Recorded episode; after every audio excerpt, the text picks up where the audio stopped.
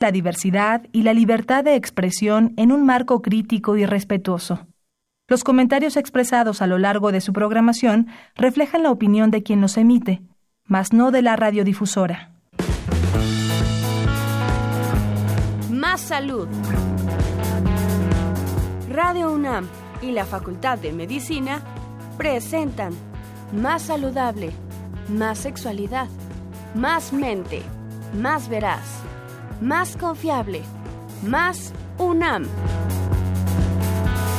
www.massaludfacmed.unam.mx Coordinación de Comunicación Social.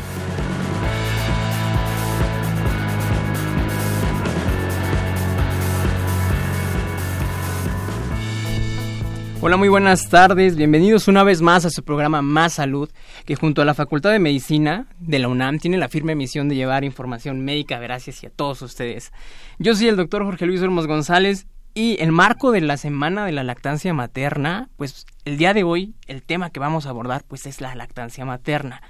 Para eso tengo el honor de tener aquí conmigo a la maestra María del Carmen Iñárritu Pérez. Le doy la más cordial bienvenida. Muy buenos días. Ella tiene una licenciatura en Nutrición y Ciencias de los Alimentos por parte de la Universidad Iberoamericana. Asimismo, tiene una especialidad en obesidad y comorbilidad y una maestría aplicada a la nutriología. Ella actualmente es académica del Departamento de Salud Pública de la Facultad de Medicina de la UNAM. Entonces, dense una idea con quién estoy sentado. Para mí es un honor y le doy otra vez la bienvenida, maestra. Pues muchas gracias por la invitación y pues hablar de la lactancia materna. Claro, vamos a platicar sobre eso, que es muy importante. Les recordamos que el, teléfono en cabina, al ser un programa totalmente en vivo, es el 55 36 89 89 y el 01 800 505 26 88. Ya saben, cualquier duda que, que surja durante el programa, sin ningún inconveniente, nos pueden llegar a hacer... Eh, pues que llegue hacia nosotros. Vamos a ir a una cápsula y regresamos donde pues vamos a platicar un poquito del tema. Adelante, por favor.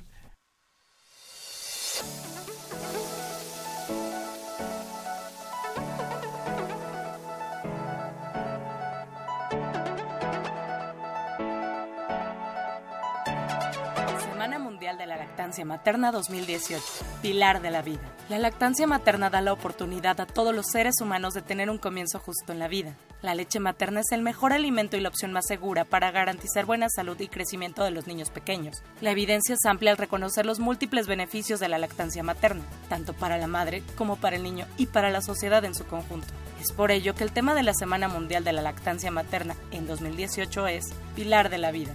Durante esta semana, que se celebra del 1 al 7 de agosto, la Organización Panamericana de la Salud quiere hacer un llamado a los gobiernos a continuar sus esfuerzos para fortalecer las medidas dirigidas a proteger, promover y apoyar el derecho a la lactancia materna.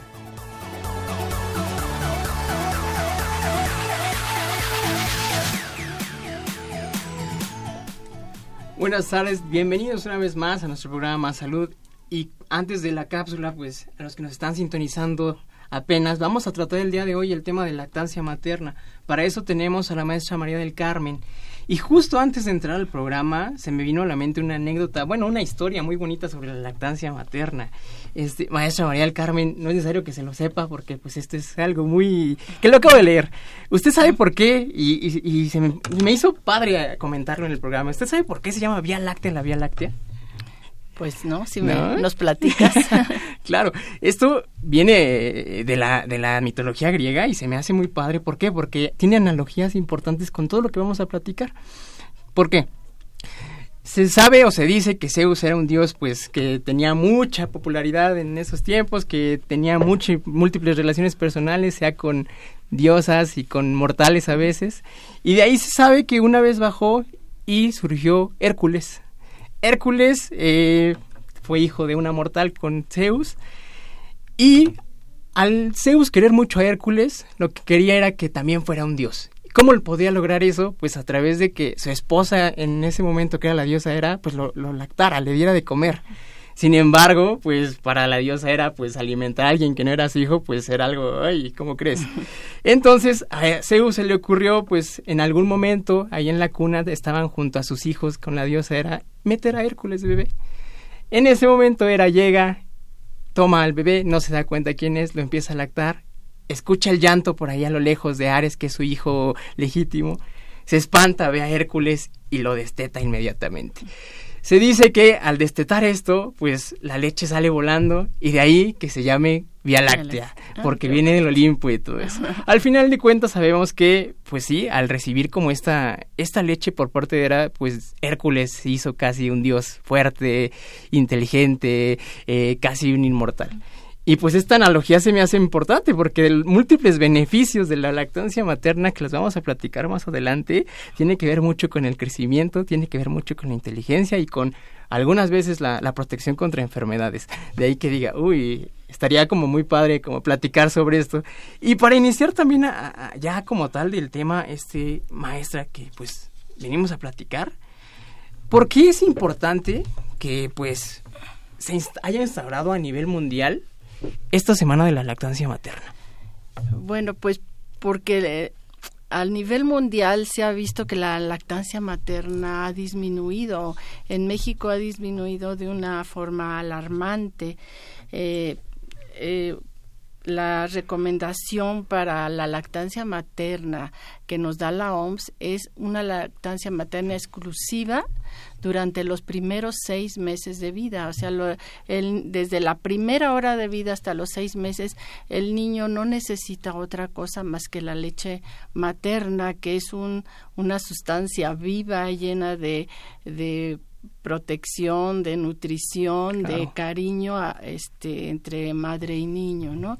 Entonces, esta recomendación de la OMS es, es esta lactancia materna exclusiva durante los primeros seis meses de la vida y de ahí la recomendación hasta los dos años. Ya a partir de los seis meses, una alimentación complementaria, pero eh, la alimentación al seno puede seguir hasta los dos años o más si se quiere, ¿no? Claro. Por todos estos beneficios, como decías que, que tiene.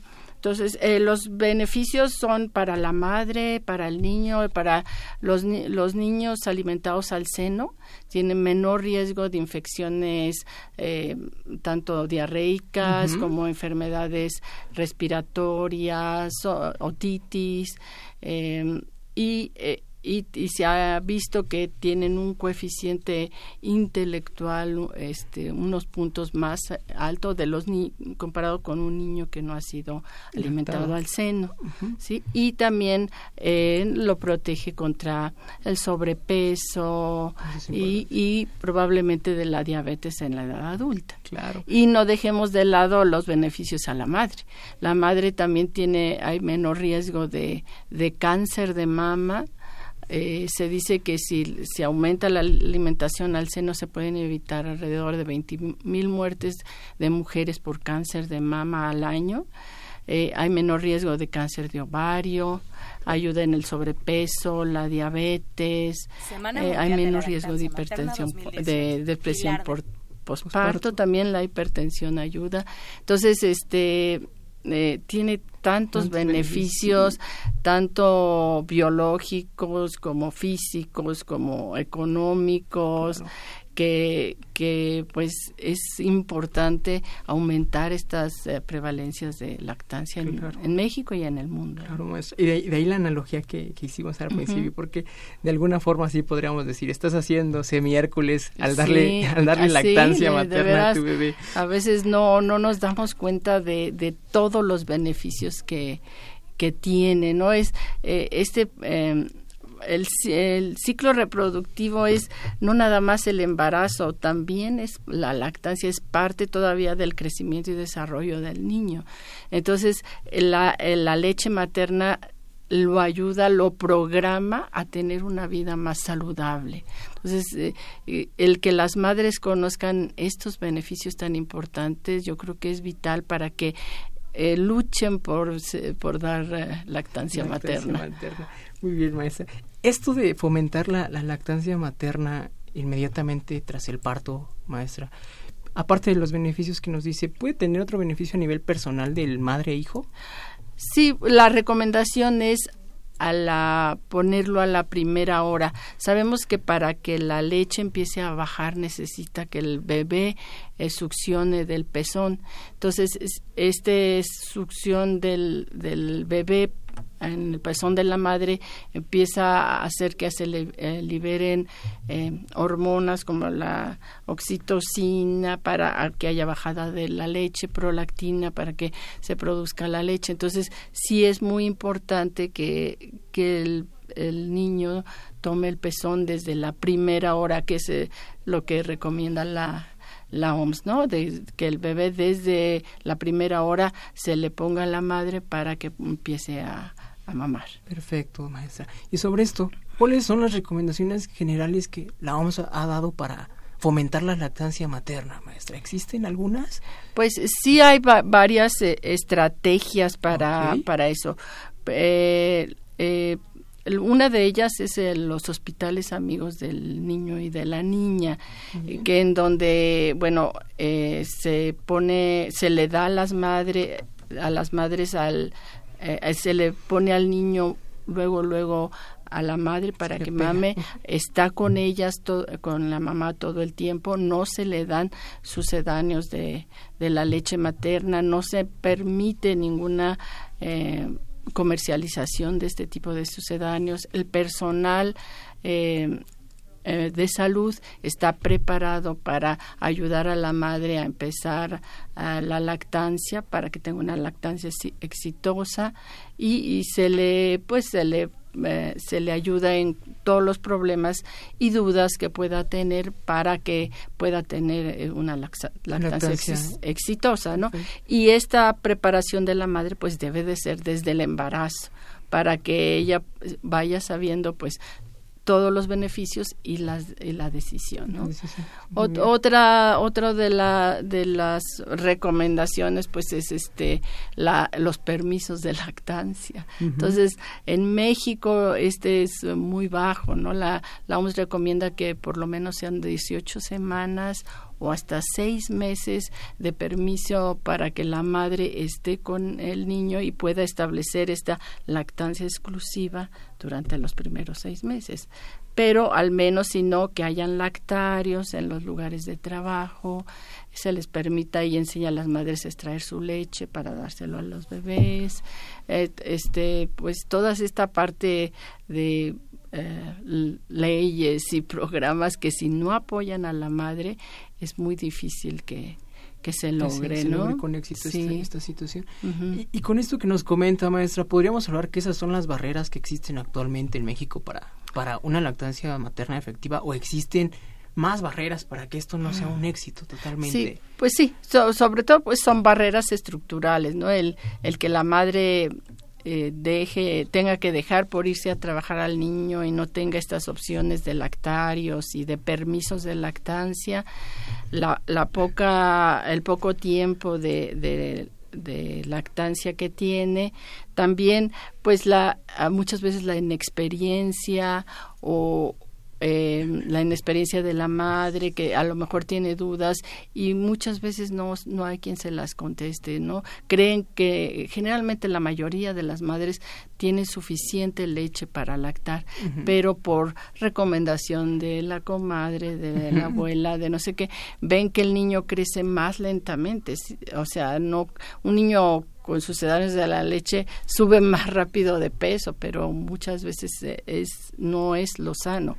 El crecimiento de un bebé alimentado al seno es más lento, pero es, es, El, normal, el que debería de tener, la norma debería, es esa, la alimentación al seno.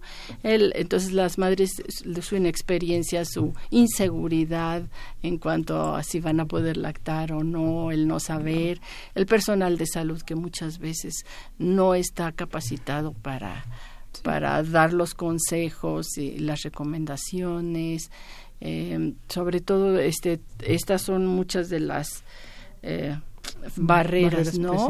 Para, para la lactancia en México, que como dijimos ha disminuido de 22.3% en 2006 a 14.4% en 2012. Es la más baja en América Latina. Y, es alarmante un poco. Y, alarmante es que ha disminuido sobre todo en la zona rural. El rural era de 36.9 a 18.5. Entonces, eh, y la falta de, eh, de agua limpia para si preparan leche, todo esto, es mucho más riesgo de que un bebé se enferme eh, si no toma leche materna a si toma sucedáneos de la leche. Entonces hay que, hay que promover de manera agresiva eh, la lactancia materna, convencer eh, tanto a las autoridades como pues los medios de comunicación para que realmente eh, se vean estos beneficios que tiene la lactancia materna. Claro, claro, claro, maestra. Y nos comentaba de que, pues sí, debe de ser una lactancia exclusiva durante los primeros seis meses. A esto nos referimos a solamente leche, porque hay muchas veces la creencia de que ya le puedo empezar a dar agüita a mi bebé. Esto, quiero creer, que garantiza que al recibir la, la, la leche de mamá se están aportando todos los nutrientes. Realmente no habría como necesidad de, complementar con ¿Esto es correcto? sí. sí, no, no es necesario darle tecitos ni agüita, nada. Con la leche materna es más que suficiente. La leche materna a libre demanda, ¿no? Vamos a, a dejar al bebé este que decida cuándo tiene hambre. Y esto, esto también es una parte muy importante. ¿Por qué? Porque le estamos respetando las señales de hambre y saciedad al bebé. Cuando uno da un biberón, quiere que, que, el niño se acabe todo el, biberón, porque ya se lo preparé y es lo que necesita, mientras que con la leche materna el bebé decide cuánto debe de tomar y cuándo tiene hambre, cuándo ya está satisfecho. Entonces, esto es una parte primordial para aprender a respetar señales de hambre y saciedad que van a quedar a lo largo de toda la vida. Entonces sí, con la leche materna exclusivamente, a menos claro que esté enfermo, que tenga fiebre, vómitos, es otra cosa, ya necesita líquidos aparte de, o que haga un calor extremo, ¿no? Pero si no, con la leche materna es más que suficiente durante los primeros seis meses de vida. Claro, maestra. Y aquí surge otra interrogante. Bien nos comenta que pues la lactancia es a libre demanda. ¿Hay un tiempo específico que debe de, estar mamando el bebé o eso también va a depender de cada bebé? Sí. al principio está uno, por experiencia propia, lo digo todo el día, este, dando pecho, pero bueno, la recomendación es más o menos, sin llevar esos horarios estrictos, entre 10 y 20 minutos por pecho. Es importante que vacíe bien el pecho. ¿Por qué? Porque la, la composición de la leche materna está cambiando todo el tiempo. Y también eh, la leche que está al inicio, o sea, cuando empezamos a dar de mamar, es eh, más rica en hidratos de carbono, pero la leche que es después después de que seguimos eh, dando el pecho es más rica en grasas y eso hace que se vaya satisfaciendo y que tenga todas estas grasas necesarias para tener un mejor eh, sistema nervioso, ver bien, toda esta parte. Entonces, eh, más o menos es de 10 a 20 minutos en un pecho y luego pasarlo al otro. Y siempre poner una marquita o algo para saber en qué pecho terminamos para empezar de ese pecho del que terminamos para que lo termine bien y luego del otro para que así ambos pechos eh, tengan la misma fuerza de succión y el mismo más o menos tiempo de succión y haya una producción eficaz de ambos pechos y no lastimemos los pechos, ¿no? Entonces, más o menos es de 10 a 20 minutos por por pecho, pero les digo a veces al inicio es difícil, pero de veras si podemos superar todas estas barreras. Es un, una, una bendición para madres, hijos y toda la nación, ¿no? Porque vamos a tener niños y adultos más sanos, más inteligentes, entonces, este, más equidad, todo. Entonces, ojalá de verdad lo logremos. Eh, bien nos comentaba que hay situaciones especiales en donde pues está contraindicada la lactancia. ¿Cuáles son estas contraindicaciones que son así puntuales? Pues ah, puntuales serían pues de la madre a ciertas enfermedades de la madre, a lo mejor tuberculosis o la madre eh, esté, esté enferma. Ah, en el caso del el HIV, si está controlado y no hay otra forma de alimentar al bebé, se puede dar alimentación al seno, pero sí, sí hay ciertas enfermedades que debilitan de manera muy importante a la madre que pues no, no se puede, ¿no? Y del lado del niño, este también podría ser ciertas enfermedades que son muy muy raras, que son como la galactosemia, la deficiencia de galactosa o la fenilcetonuria. Pero en general, eh, todas las niños pueden ser alimentados al seno y y, este, y bueno, si a, lo mejor la madre está tomando ciertos medicamentos, bueno, que el médico sepa que está lactando para que le dé los medicamentos que menos le le puedan, transmitir a partir de, la leche materna. ¿no? Claro, claro, claro. Entonces podríamos decir que en un porcentaje alto la lactancia está bien, sí. Sí, también se ha visto de madres desnutridas. Sí. Eh, eh, la calidad en general de la leche no disminuye. En la madre desnutrida disminuye la cantidad.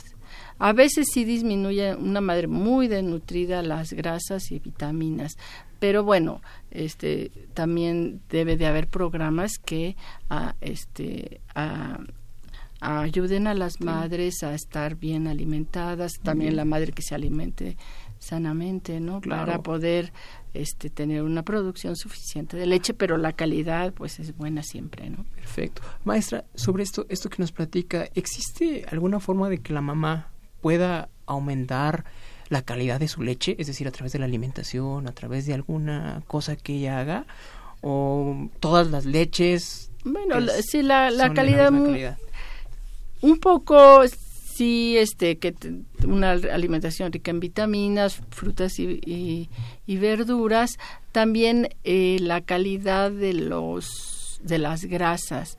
Eh, eh, la siempre bueno la, la, leche materna tiene ácidos grasos de cadena larga que son los que ayudan a la visión y al cerebro pero también eh, el que la madre tenga una dieta rica en por ejemplo en eh, alimentos que tienen grasas saludables como el pescado, el aguacate, estas grasas de, de origen vegetal y, y, de pescado ayuda un poco a mejorar la calidad de las de las grasas y bueno que tenga suficiente eh, también líquidos para para pues alrededor de dos litros a dos litros y medio de líquidos al día la madre también para para producir suficiente leche. Pero en general la calidad de la leche siempre materna es buena. Muy bien, maestra. Esta situación que muchas veces eh, las mamás llegan a comentar que ellas no producen leche. ¿Cuál es el principal estímulo para que la leche sea producida, maestra? Ah, sí. Bueno, eh, como dijimos, el el estímulo para que sea es la succión del bebé. Si dice la mamá, no, pues no tengo leche, entonces no se lo pone o le da un, un sucedáneo de la leche materna, para el bebé es mucho más fácil tomar el biberón. Le cuesta un poquito más de trabajo succionar el pezón, ¿no? Entonces, va el niño a cada vez preferir el biberón, la mamá dice pues así no llora y se lo sigue dando y entonces es cuando ya no ya no le pones ya no lo pones al pecho entonces claro cada vez vas a disminuir más. Entonces eh, eh, lo importante es no estarle dando este sucedáneos de la leche materna y ponerlo al pecho con mayor frecuencia. De repente vemos que el bebé estaba muy bien y de repente empieza a estar a los, no sé, tres semanas o tres meses a estar medio inquieto, es porque hay como etapas de, como llaman, brincos de crecimiento. De repente el bebé crece mucho y va a necesitar más. Eso quiere decir, si está inquieto, que lo tenemos que poner más al pecho para que mame más, produzca más y este y entonces ya el niño otra vez vuelva a agarrar este su, su horario, ¿no? Su ritmo. claro, sí, y partiendo de esto de esto que nos comenta, pues sí hay que recordar que durante la lactancia y en el lactante eh, periodos de donde el crecimiento se dispara y pues viene esto, o sea, no es como que ay, de repente ya no quiere comer. Ajá. Exacto, tiene que ver mucho con esto que nos comenta maestra. Esta duda también es muy frecuente las mamás por algún motivo no pueden lactar, entonces se preocupan que al ellas darle una fórmula eh, pues no vayan a tener las propiedades de todo esto que nos platica. ¿Esto es cierto o las fórmulas que se han hecho actualmente ya pueden llegar a tener como estos beneficios? eh, No, maestro? no, no hay ninguna fórmula que pueda tener los beneficios de la leche Muy materna. Como dijimos, es un es un, una sustancia viva, llena es. de, de, de anticuerpos, de, de bacilos que van a, a, a- a formar la flora bacteriana de- en el intestino del bebé, que es básico. O sea, nunca, nunca una fórmula láctea puede Hacerlo, sí. hacerlo. Tratan de igualar las por- proporciones de proteínas, de grasas, de hidratos de carbono, adicionarlos con vitaminas, minerales. Sí, o sea, sí, sí tratan de hacerlo, pero nunca, nunca van a poder, se va a poder lograr igualar la leche materna, ¿no? Eso eh, eh, y esa parte de de la comercialización de las leches maternas es, es la que también deben de seguir el código de sucedáneos de leche materna. No debemos de estar promoviendo la leche materna, las fórmulas lácteas, hacer regalos a las madres con fórmulas lácteas o a los médicos para que las recomienden. Esto eh, está sancionado. Entonces no debe de hacerse porque debemos siempre promover la lactancia materna. ¿no? Claro, y, y bien lo comentaba al principio, ¿no? En, en los hospitales amigos del niño, pues estas, estas como promociones ya han sido como suspendidas como- totalmente, maestra. ¿In- ¿Influye el tamaño del pecho para la lactancia?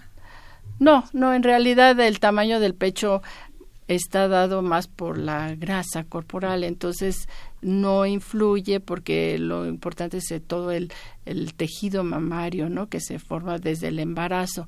A veces un pecho muy grande le cuesta más trabajo a un bebé más que un pequeño, ¿no? Porque eh, a veces le cuesta más tomar si es muy más grande el pezón o eso. Pero no, eh, si es un pecho pequeño, grande, no, no influye en que podamos o no alimentar al seno. Perfecto, maestra.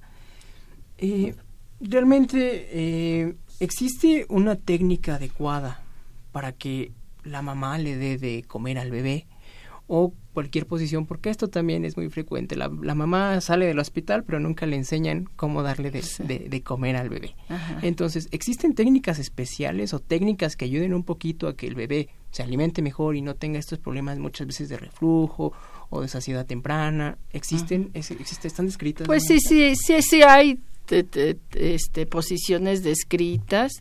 Eh, lo, lo más importante es que la...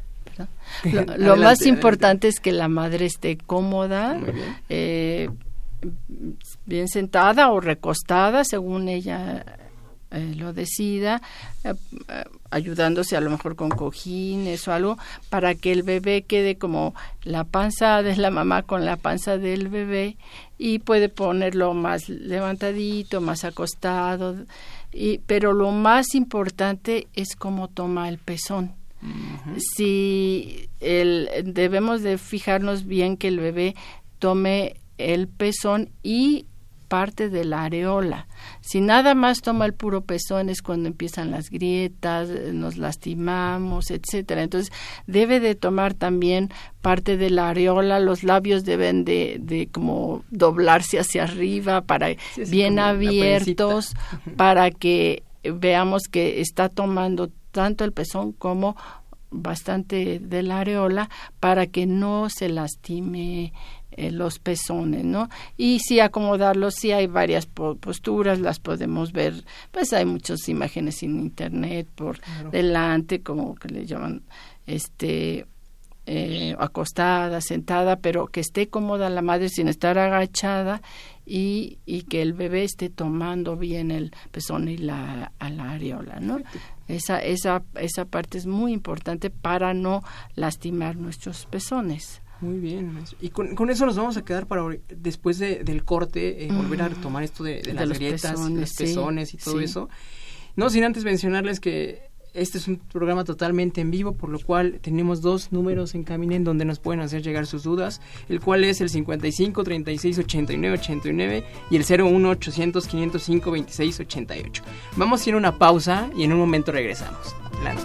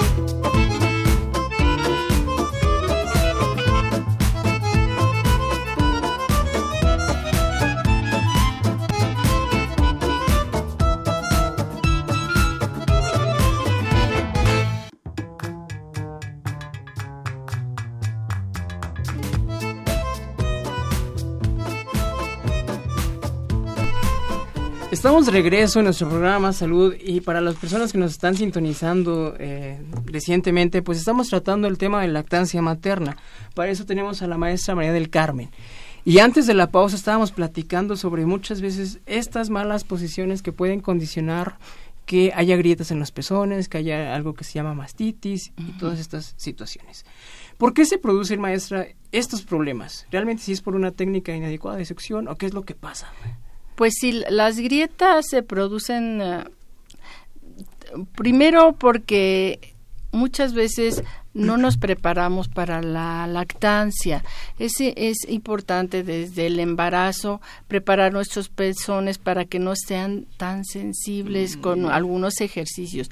No, no, nunca debemos de embarazadas tratar de extraer leche materna porque al, eh, al tratar de extraerla podemos liberar oxitocina y puede em, empezar el parto antes de tiempo. Nada más masajes con los dedos eh, directamente, en, el directamente pezón, en el pezón como para desensibilizar un poco, ¿no? Y eh, ya después, sí, bueno, eh, darlo en la posición correcta para para que el bebé no nos latime, lastime, perdón. También a la hora de quitar al bebé del pezón, a veces si jalamos es, está haciendo un vacío, jalamos y sí. Entonces hay que meter el dedo como entre la comisura de los de, los labios del bebé como para romper ese vacío y que salga este con, con más cuidado el pezón. Otra de las recomendaciones es dejar secar los pezones al, al aire, que les dé el sol, mm, eh, ni modo, en alguna ventana o lo que sea podemos ponernos eh, con, los eh, con los pechos para que nos se sequen bien, les dé el sol. A veces los tenemos siempre tapados o nos ponemos alguna algún protector para que no manchemos la ropa y esos protectores a veces tienen como cosa plástica y y, no dejamos que el, pezón se seque bien y empiezan a haber a ver grietas, ¿no? Entonces mejor usar ropa de algodón, eh, que el, el brasier no nos quede muy apretado. Eh, a veces después de, de la lactancia, si tenemos lastimados los pezones, con la misma leche materna, eh, poniendo un poquito de la leche que quedó, frota nuestro areola y nuestro pezón porque tiene anticuerpos, entonces nos ayuda a que esté eh, mejor. Eh, a veces eh, la lanolina se puede poner después de, de, de, dar de mamar y antes limpiarlo nada más el pezón con pura agua o con la misma leche materna no, nada de estar lavándose, casi mamá que se pone alcohol. Y, no, no, con cremitas, la, no, nada, nada, nada más con la pura pura agua limpia, si es que quedó la nolina de que le nos pusimos, o si no, pues si no hay nada, pues no, no, no necesitamos hacernos nada, o con la misma leche tantito que sale a limpiarnos, que, que es muy, muy recomendable, eh, dejar secar los pezones, eh, eh eh, y cambiar de postura también para eh, toda esta parte de la mastitis o de más que la congestión. Eh, eh, si dejar siempre vaciar bien el pecho, porque si no dejamos vaciar bien los pechos se, congestiona, cambiar un poco de postura al bebé para que este salga bien toda la leche.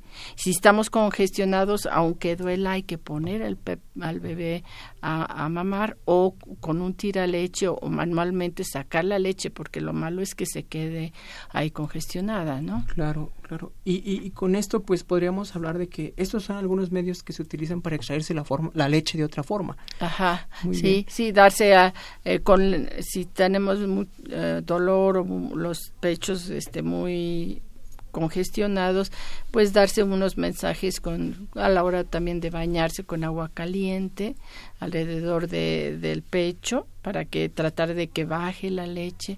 O a veces algunas mamás eh, lo, lo, hacen manualmente o con un, un tira leche a veces que están demasiado congestionadas y el bebé ya no quiere.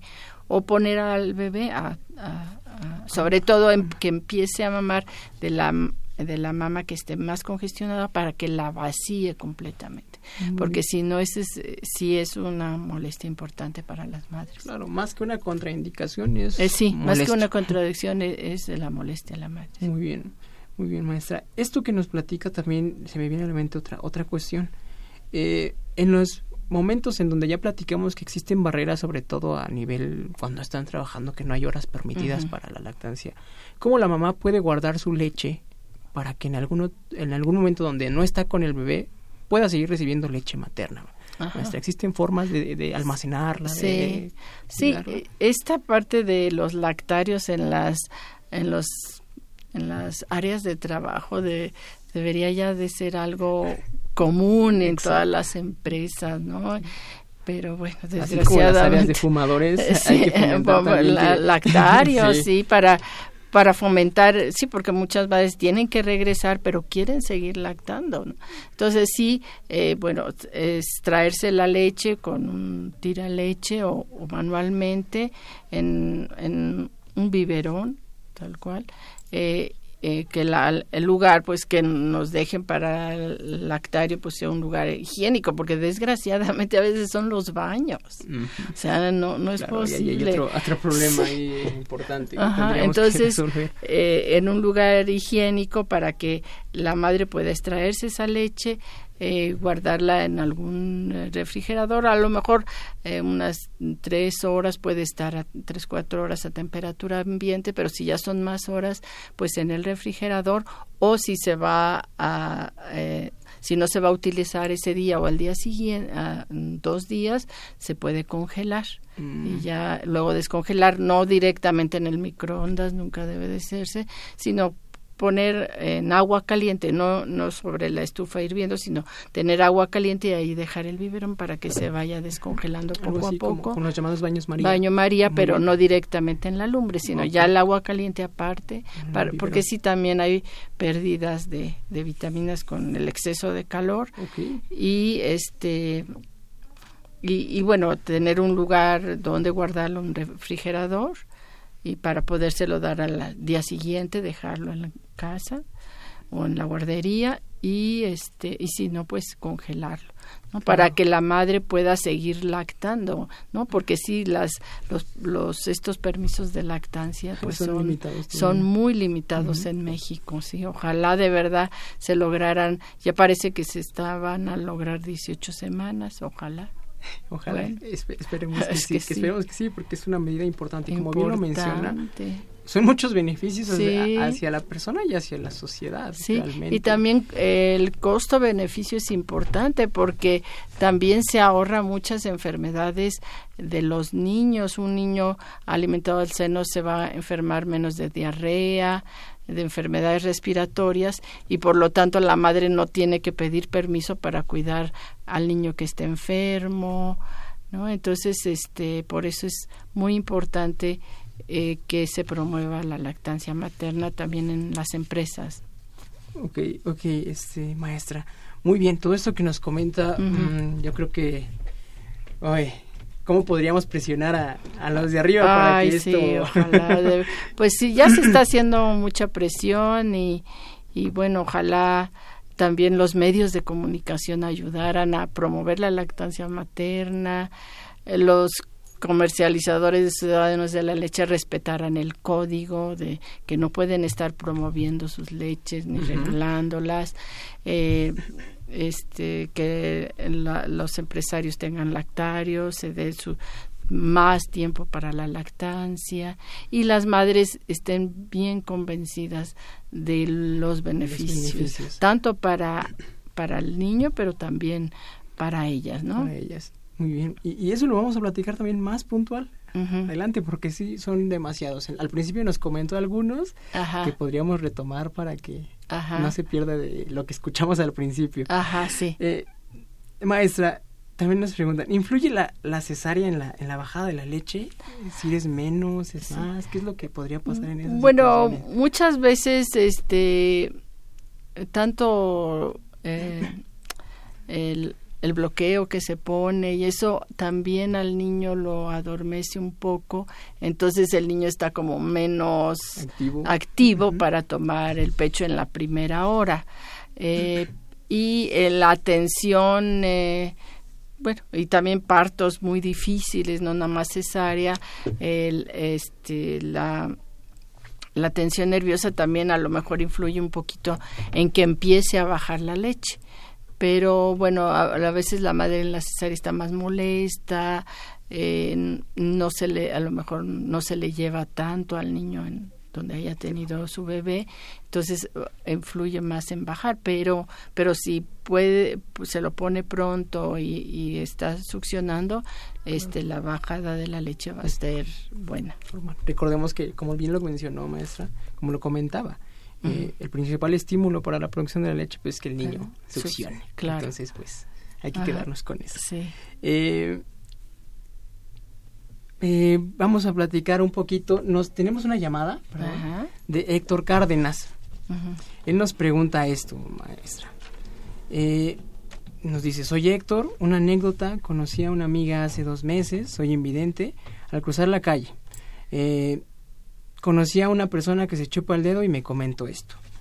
El hecho de destetar al niño antes de tiempo puede condicionar que de grande se chupe el dedo y el dorso de la mano.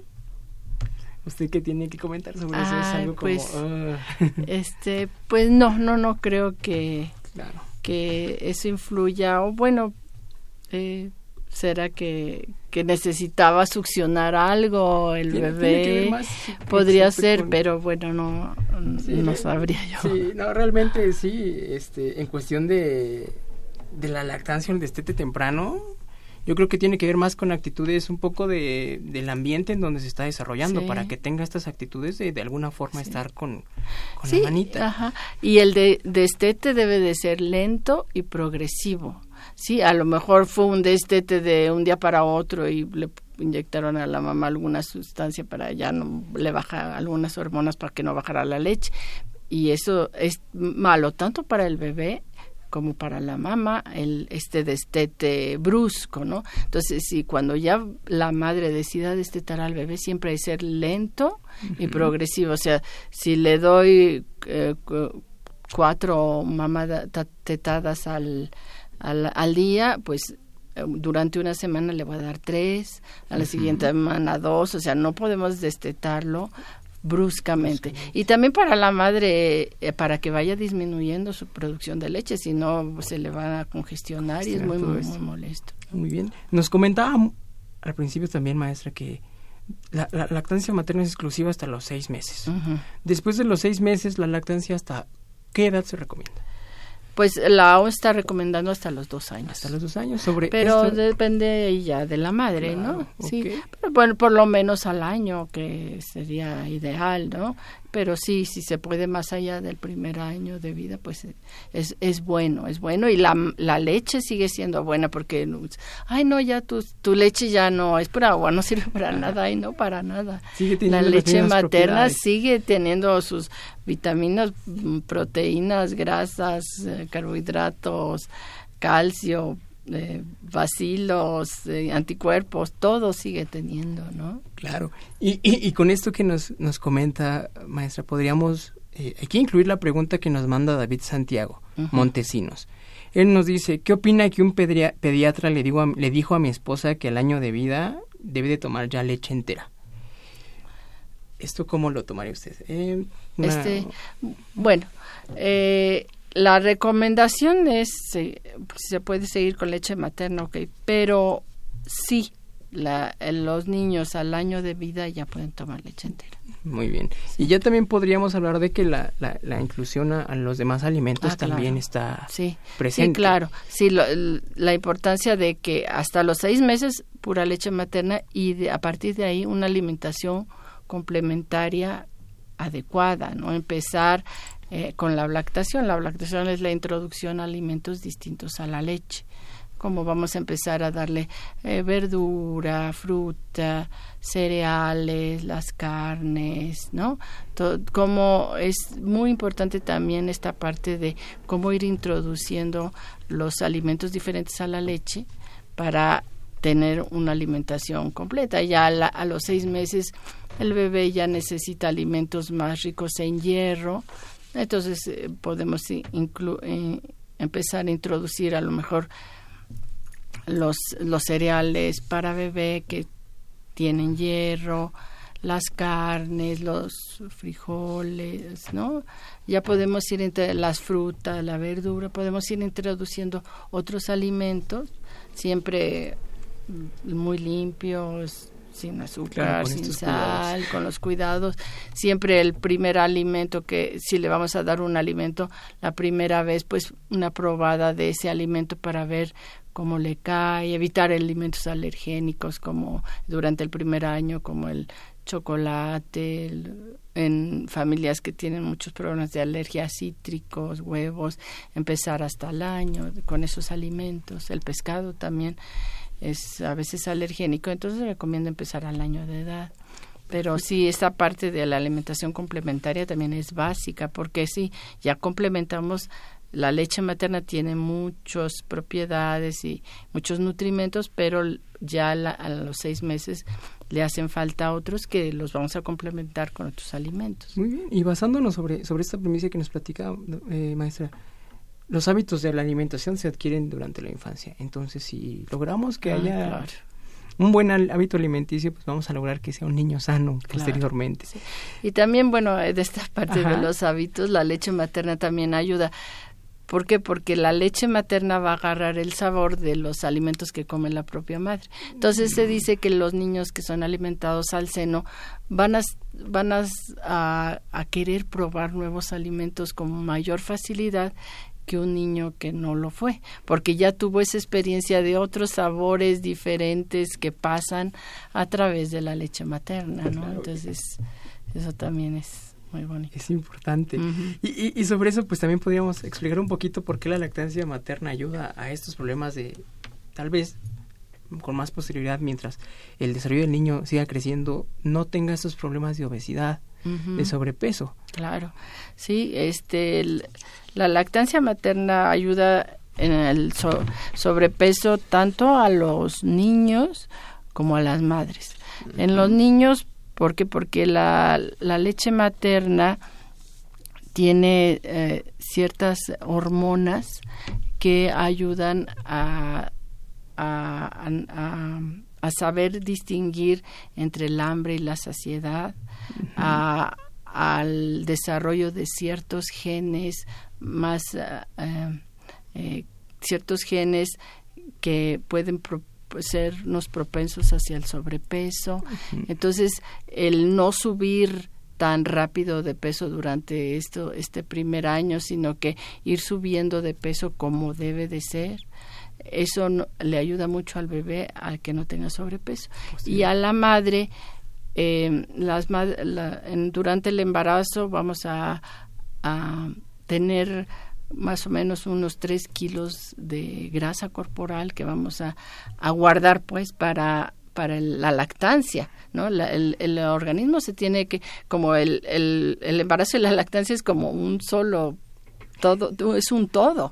Y nosotros a veces quitando la lactancia lo cortamos a la mitad, pero eh, nuestro organismo ya se preparó para la lactancia, eh, guardando ciertas reservas de grasa para poder producir leche, porque la producción de leche le cuesta, de leche le cuesta mucho a nuestro organismo.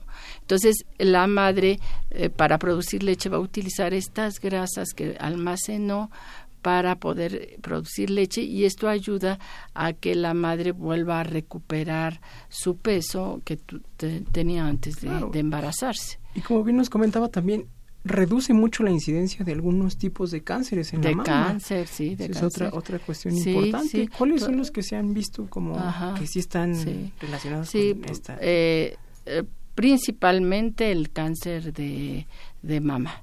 Sí, se como habíamos comentado en un estudio, se vio que si se aumenta la alimentación al seno, eh, 20 mil mujeres pueden prevenirse su cáncer de mama, su muerte por cáncer de mama. Entonces, sí, por, cuestiones hormonales, porque hay menos estrógenos en esta parte, en esta etapa, etcétera, se ha visto que hay menos riesgo de cáncer de mama.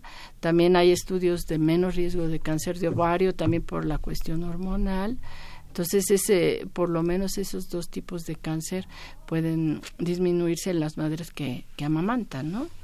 Entonces, este, también es una gran ventaja en salud para para la madre, no nada más para el niño. Muy bien, maestra. Tenemos otra pregunta que nos manda David Santiago. Nos dice, ¿qué hay de cierto que las mujeres solteras que no han sido madres puedan amamantar? Esto yo creo que va más encaminado hacia algún problema diferente que se tendría que estudiar, porque es cierto que eh, muchas veces la mama de una mujer puede producir leche, pero si están fuera de, de, una actividad, como bien lo comentó, de embarazo, pues estaríamos traduciéndolo en otra patología, que puede ser muchas veces fisiológica o que sí tengamos que estudiar más a fondo. Hablamos, hablamos de hipotiroidismo, un tumor, cosas diferentes. Yo creo que va más por ahí la pregunta porque realmente como que una mujer... Ajá, sí, e, es, difícil. También... Eh, por ejemplo, para las madres que adoptan, que quieren amamantar, eh, es difícil porque el, eh, el tejido mamario que se forma durante el embarazo, entonces tendría que ser y una succión como muy recurrente para poder claro, formar leche, pero sí es, es muy es muy difícil. Sí, sobre todo por esta situación que nos comenta maestra, que el embarazo es todo un proceso, realmente prepara tu cuerpo para todo y dentro de esas cosas que la prepara, pues está bien escrito que es la lactancia. Sí, sí se va desarrollando todo este tejido mamario va como creciendo todos los lóbulos, todo esto para prepararse para la lactancia. Entonces no sé, a lo mejor hay algún caso, pero es sumamente difícil. Y, hacer la, recomendación que si David conoce a una persona así, hay que estudiarla porque sí, claro, es raro. Es raro y podríamos traducirse en, en bien cosas fisiológicas, que es decir, normales, hay cosas que no son fisiológicas y nos traduciría en un problema pues que tendríamos que estudiar más intensamente. Exactamente.